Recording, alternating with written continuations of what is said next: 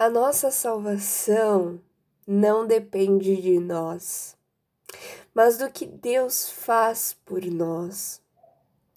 Bom, talvez você já esteja careca de saber disso. Já ouviu tanto que não estou falando nada de novo para você.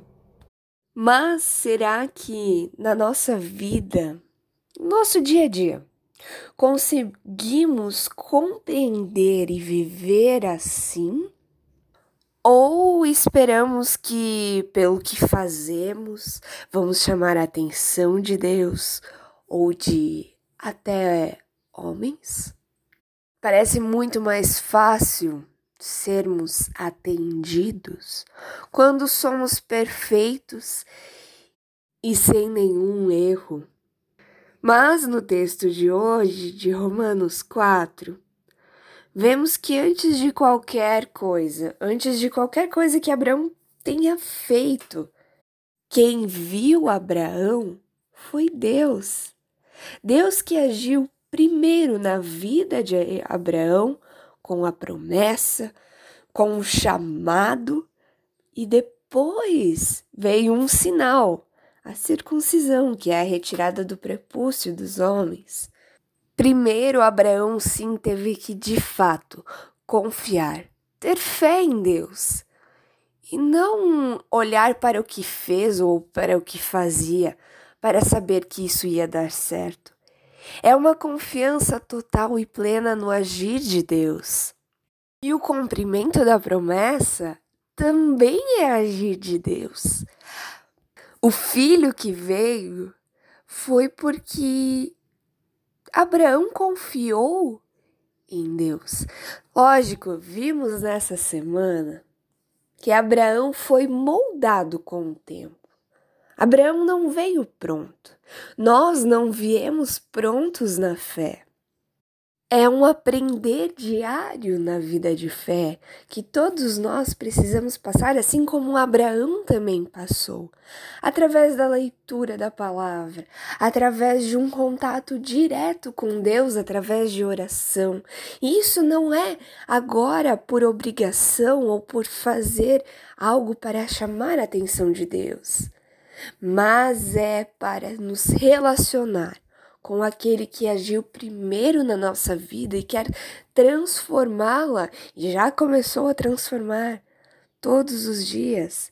A questão é se a gente vai deixar ser transformado por Deus ou apenas vamos viver na comodidade e cumprir apenas leis. O texto de hoje deixa claro que a lei, sim, ela, ela mostra quem nós somos, somos pecadores e por isso precisamos do agir de Deus. Carecemos da glória de Deus, do amor e da misericórdia dele. Mas a graça e essa, esse amor, essa misericórdia, só vem pelo agir de Deus. Bom, então, Kathleen, para que a gente faz o que faz? Porque somos transformados no primeiro agir de Deus, que a consequência é mostrar que a gente não faz mais a nossa vontade, mas a vontade de Deus. A nossa vida já aqui se torna para glorificar e honrar o nome de Deus. A nossa vida é como se fosse a Bíblia que as outras pessoas leem. A nossa fé, ela nos fortalece. A procura na palavra nos fortalece. O próprio reunir-se com irmãos nos fortalece.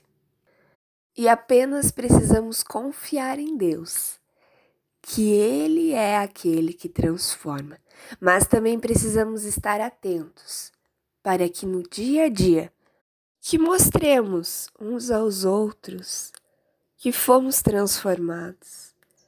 Assim como o texto de hoje cita o Salmo de Davi, que diz como são felizes aqueles que têm suas transgressões perdoadas, cujos pecados são apagados. Como é feliz aquele a quem o Senhor não atribui culpa. Que possamos olhar para a nossa vida dessa forma, caminhando ao lado de Deus e não fugindo dele. Afinal, o pecado, ele apenas nos afasta de Deus. Jesus veio justamente para acabar com essa distância. Mas isso precisa ser uma transformação na nossa vida. Que Deus nos abençoe. Amém. Eu sou Kathleen Colbeck Schulzberno, sou missionária aqui em Garuva, no distrito de Joinville, pela MEUC, é, Missão Evangélica União Cristã, e que possamos juntamente é, sermos abençoados por essas meditações diárias.